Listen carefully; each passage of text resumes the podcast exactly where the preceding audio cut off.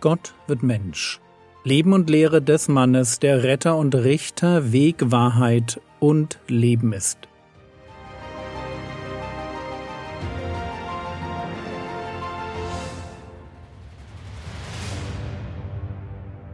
Episode 248 Ein Aussätziger wird geheilt Teil 2 Die Geschichte, um die es heute geht, kennen wir schon.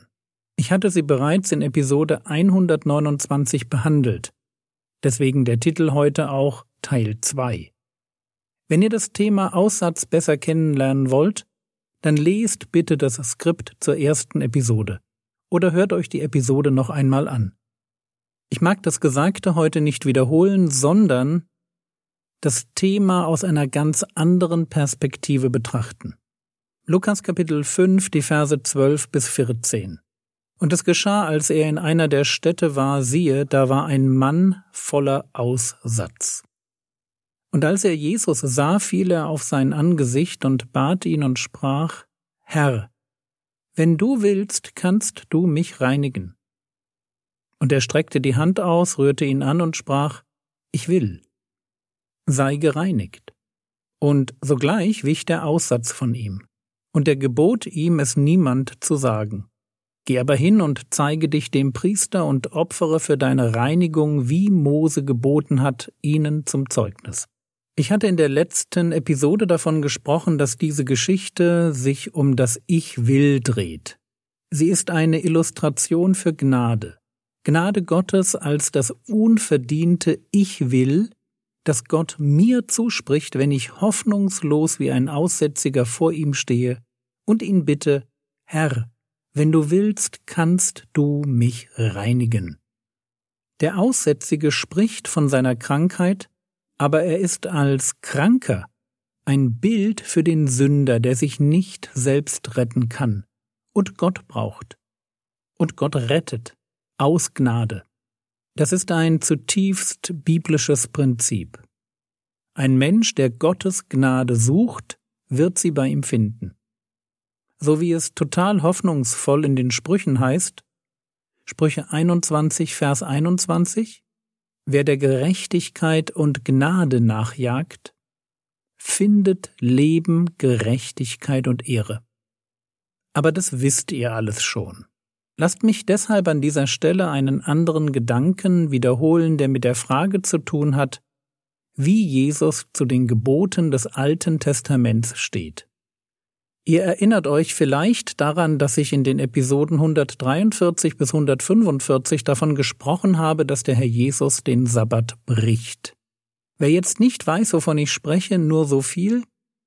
Ich habe am Beispiel des Sabbats gezeigt, dass die nicht moralischen oder kultischen Gesetze des alten Bundes auf den Messias verweisen. Sie sind illustrativ prophetischer Natur.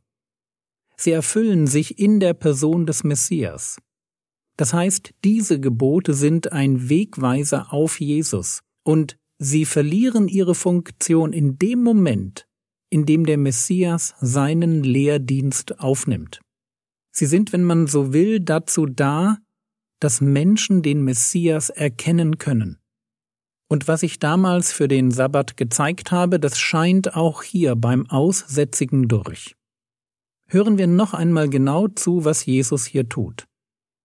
Matthäus Kapitel 8, die Verse 1 bis 4 Als er aber von dem Berg herabgestiegen war, folgten ihm große Volksmengen. Und siehe, ein Aussätziger kam heran und warf sich vor ihm nieder und sprach, Herr, wenn du willst, kannst du mich reinigen. Und er streckte die Hand aus, rührte ihn an und sprach, Ich will, sei gereinigt und sogleich wurde sein Aussatz gereinigt. Und Jesus spricht zu ihm, siehe, sage es niemandem, sondern geh hin, zeige dich dem Priester und bring die Gabe dar, die Mose angeordnet hat, ihnen zum Zeugnis. So ich behaupte, dass auch die Vorschriften zur kultischen Unreinheit, und wir werden uns mit dem Thema noch einmal in Markus 7 bei den Speisegeboten beschäftigen, auch die Vorschriften zur kultischen Unreinheit weisen auf den Messias hin. Hier sind Menschen, die unrein sind, Achtung, nicht sündig. aber eben unrein. Und als Unreine dürfen sie nicht in Gottes Gegenwart kommen, also den Tempel nicht betreten, und werden damit zu einer Gegenstandslektion für alle Menschen. Sünde trennt uns von Gott. Aber sobald wir Jesus begegnen, ist damit Schluss. Er macht uns rein. Er schickt uns in den Tempel. Er befähigt uns zur Begegnung mit Gott. Ja, der Aussätzige als eine geniale Gegenstandslektion. Und doch fällt etwas auf. Wenn wir genau hinschauen, dann lesen wir sowohl bei Matthäus als auch bei Markus und auch bei Lukas den Satz, und er streckte die Hand aus, rührte ihn an und sprach. Jetzt könnte man das einfach für einen Akt der Empathie halten. Es tut Menschen gut, wenn man sie berührt. Aber das ist nicht, worauf ich euch aufmerksam machen möchte. Was mir dabei auffällt, ist etwas ganz anderes.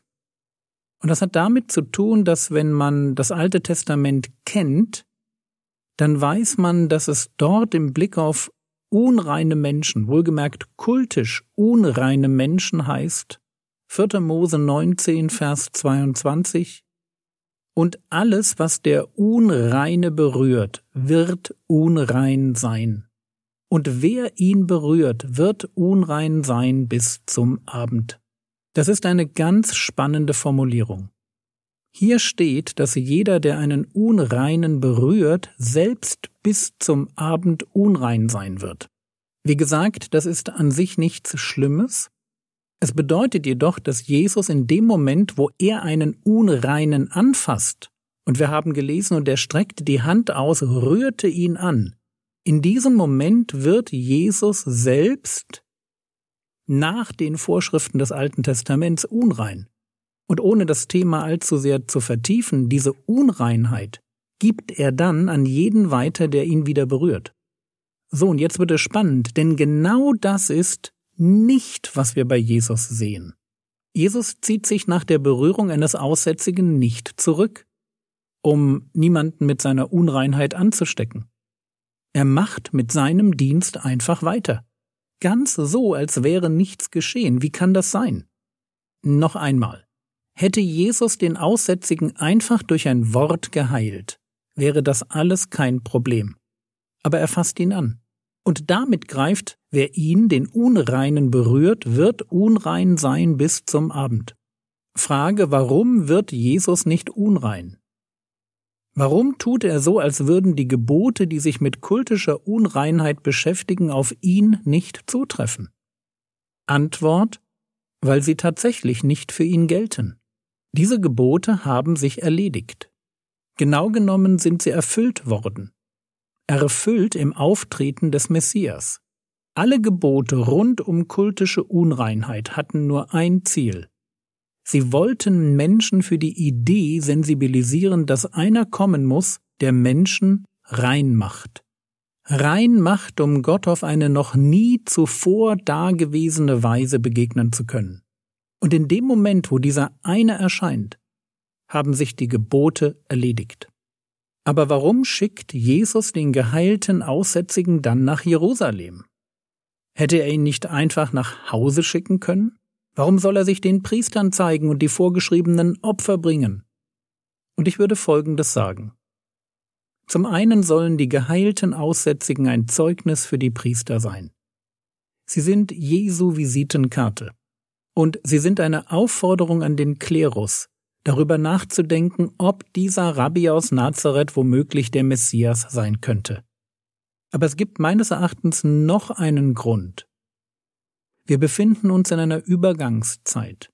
Der alte Bund ist am Ende, der neue Bund aber gerade erst am Werden.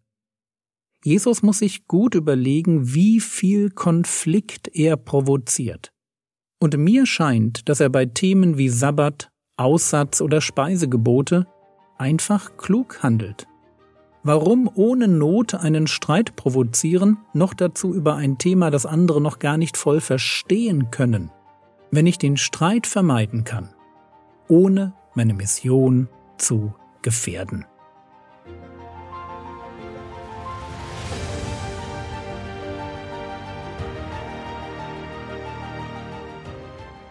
Was könntest du jetzt tun? Du könntest dir überlegen, ob du auch jemand bist, der einem Streit aus dem Weg geht, wenn ihm das möglich ist. Das war's für heute. Intelligentes Gebet braucht aktuelle Gebetslisten. Nimm dir doch jetzt fünf Minuten Zeit, um deine Gebetslisten zu überarbeiten.